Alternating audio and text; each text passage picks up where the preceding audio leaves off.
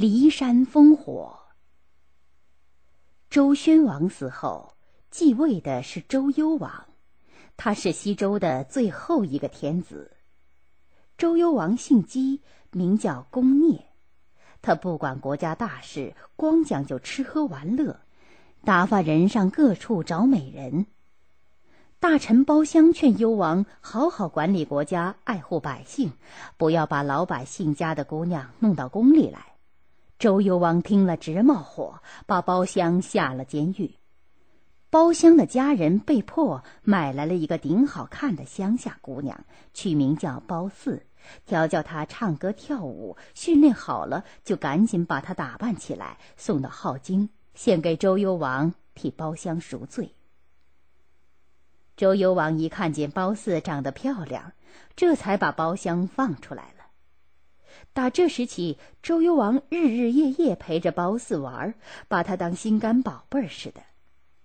褒姒不喜欢幽王这个死老头子，他想回家，老皱着眉头叹气，常常像猪串子似的流眼泪。幽王想尽办法叫他笑，可他怎么也不笑。幽王没了法子。就出了一个赏格。有谁能叫娘娘笑一下，我就赏他一千斤金子。那时把铜叫做金子。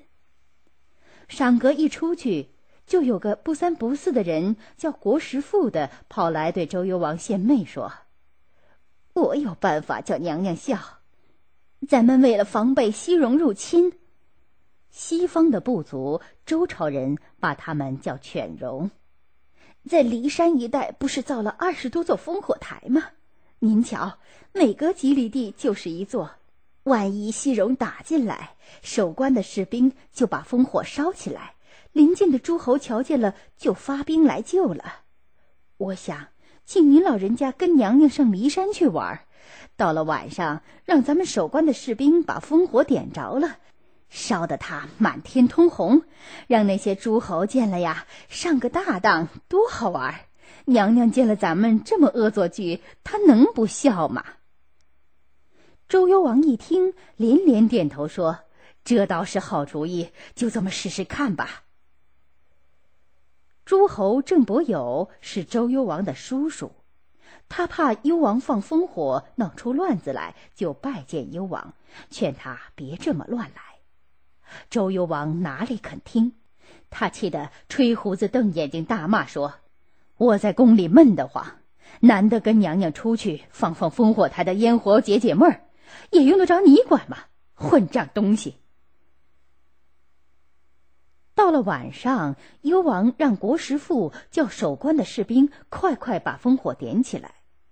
烽火台上的烽火越烧越旺了，远远近近全是火柱子。邻近的诸侯看见了烽火，以为西戎打进来了，赶紧带兵来打敌人。没想到他们到了那儿，连一个敌人都看不见，光看见那儿鼓乐齐鸣、歌舞升平的景象。大伙儿不知道这是怎么回事。周幽王叫人去对他们说：“各位辛苦了，没有敌人，是我跟娘娘放烽火玩玩，你们回去吧。”诸侯们个个气得肚子都快炸破了。褒姒瞧见许多兵马乱哄哄的忙来忙去，跟掐了脑袋的苍蝇似的瞎撞，就问周幽王这是怎么回事。周幽王告诉他说：“这是为了让他看了发笑。”褒姒觉得一个周王这么无聊，冷笑了一声。幽王当褒姒笑了。就把一千斤金子赏给了国师傅，国师傅可乐了，他发大财了。隔了没有多少日子，西戎可真的打进来了，守关的士兵赶紧把烽火台上的烽火点起来，诸侯们当幽王又在点烽火玩逗娘娘笑，全都不理他。西戎的人马像发大水似的涌来了，把老百姓杀的杀，抢的抢。把年轻的男女抓了去当奴隶，可惨了。不久，西戎打进王宫，周幽王被西戎用刀戟杀死，褒姒也被西戎给抢去了。直到后来诸侯的兵马赶来，才打退了西戎。但幽王被杀，他们不得不拥立周幽王的儿子继位，叫做周平王。周平王姓姬，名叫宜臼。这时，周朝西边的土地大多被西戎占去了。平王怕镐京保不住，就在公元前七百七十年把国都迁到洛邑。